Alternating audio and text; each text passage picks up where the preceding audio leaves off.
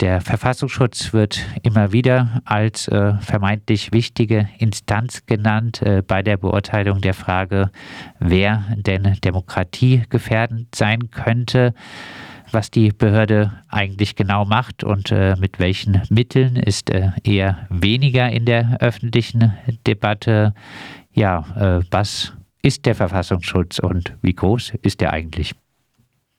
Ja, Verfassungsschutz ist eigentlich ein sehr schöner Name für eine Behörde mit sehr speziellen Aufgaben und auch sehr speziellen Befugnissen. Das ist zwar genau geregelt, vor allen Dingen im Bundesverfassungsschutzgesetz, aber die meisten Bürger und Bürgerinnen wissen das eben nicht. Der Verfassungsschutz das muss man eben leider sagen, dass er seiner Aufgabe, die Verfassung zu schützen, eigentlich eher nicht gerecht wird. Das sieht man am Beispiel, dass er eben viele ähm, linke Persönlichkeiten wie äh, Politiker, wie zum Beispiel Bodo Ramelow oder den sächsischen SPD-Politiker Martin Dulich bespitzelt, für, bei denen überhaupt gar kein Verdacht darauf besteht, dass sie irgendwie unsere Verfassungsordnung gefährden.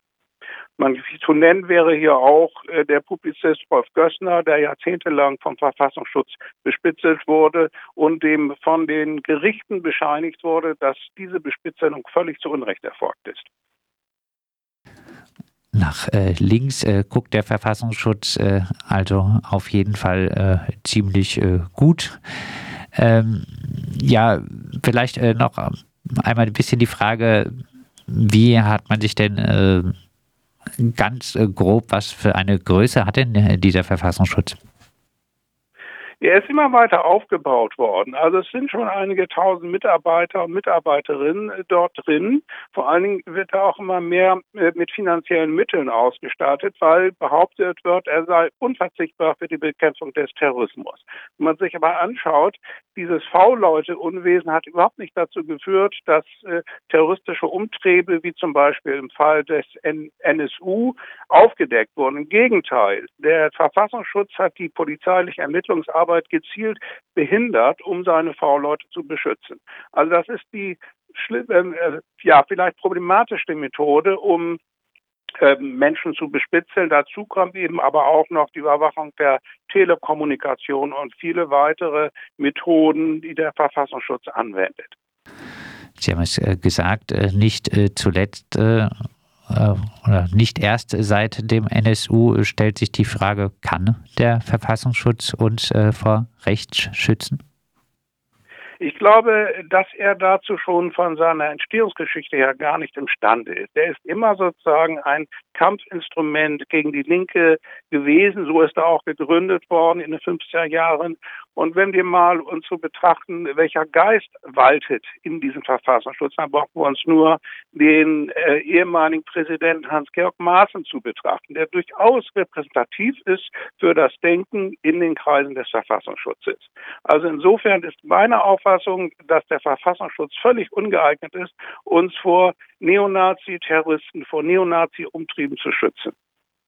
Heißt äh, Hans-Georg Maaßen äh innerhalb des Verfassungsschutzes wahrscheinlich kein Einzelfall. So würde ich das auch sehen, ganz genau. Äh, wenn nicht vor rechts, äh, vor was oder was schützt der Verfassungsschutz denn dann? Ich glaube, er ist ja ein Regierungsinstrument, so muss man das sagen. Es gibt da nicht nur die Bundesverfassungsschutzbehörde, sondern jedes Land hat noch seinen eigenen Verfassungsschutz. Und wenn man mal versucht, die, das zu herauszukristallisieren, was der Verfassungsschutz eigentlich wirklich schützt, müsste man sagen, es ist der Status quo der politischen und gesellschaftlichen Machtverhältnisse in diesem Land. Die schützt er oder versucht er zumindest zu schützen, aber nicht die Verfassungsordnung. Ähm, vielleicht abschließend könnte es denn einen äh, demokratiekompatiblen oder demokratiekompatibleren Verfassungsschutz äh, geben? Und äh, wenn ja, wie müsste er aussehen? Ich denke, eine staatliche Behörde ist ungeeignet dafür, weil sie einfach weisungsgebunden ist und somit immer das tut, was die jeweilige Regierung von ihm erwartet.